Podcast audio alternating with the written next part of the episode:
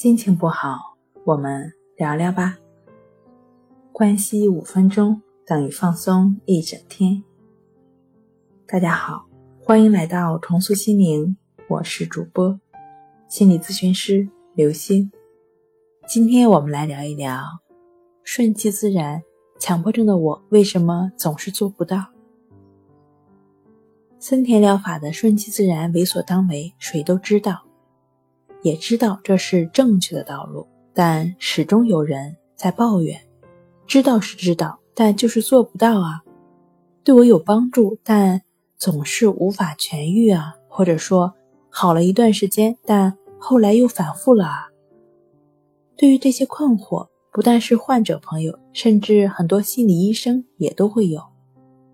而由此，他们就推断森田疗法是治标的，只能缓解问题。而实际上，这全是因为他没有真正理解顺其自然、为所当为所导致的。他们只是把森田的顺其自然、为所当为用在表面的症状上，以为这是森田疗法的真谛。其实，我们的改变有两个层次：顺其自然、为所当为，不但是我们面对表面症状的心态，同时也是面对我们真实自己的心态。症状是如何产生的呢？那是因为我们为了逃避真实的自己，为了弥补安全感的缺失，始终在逼迫自己，希望自己什么都好，希望自己处处优秀等等。症状就是这么给强逼出来的，而这本身就是没有对我们真实的自己顺其自然、为所当为，没有面对我们真实的自己。没有从我们的实际出发去努力。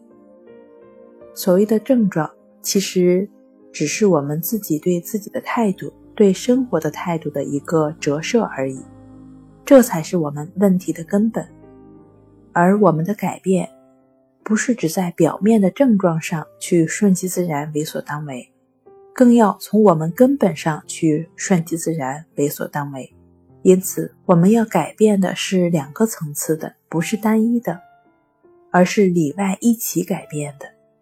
换句话说，就是接受我们真实的自己，而不再强逼自己，顺其自然、量力而行的生活就好。